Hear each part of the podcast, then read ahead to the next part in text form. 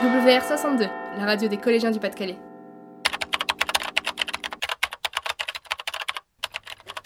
So, good afternoon everybody and welcome to the Bransens Radio. I'm Perrine. Today we are debating about social network with Charles, Claire and Maël. Hi! Um, let's go. Okay Claire, you start. Are you for or against social networks? Here we go! I think social networks are amazing because you can follow celebrities. However, um, I think you can also be in touch with pedophiles or dangerous people. I totally agree with Claire when she says you can be in touch with pedophiles. Moreover, there are many criminals on social networks. Yes, and they use social networks to commit and promote crimes, such as fraud or hacking. Well, I agree with you. Moreover, social networks are addictive and can create brain disorders. You see what I mean? Yes, but let me think. Social network help students to do better at school because they can easily ask for help. I totally agree.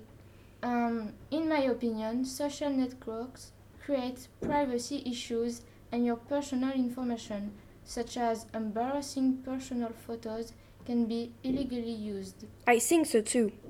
Moreover, you can never fully delete what you have uploaded or published.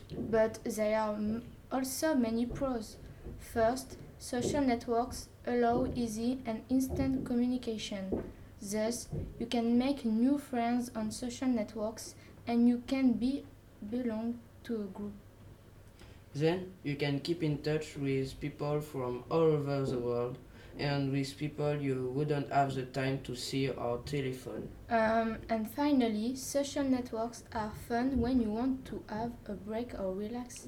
Yes, but when you are on social networks, you can see fake news. Yes, that's true, but sometimes it's fun.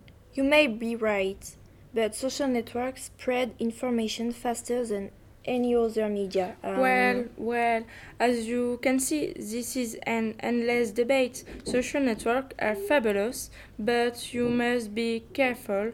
So it's over for now. Thank you for listening. Bye.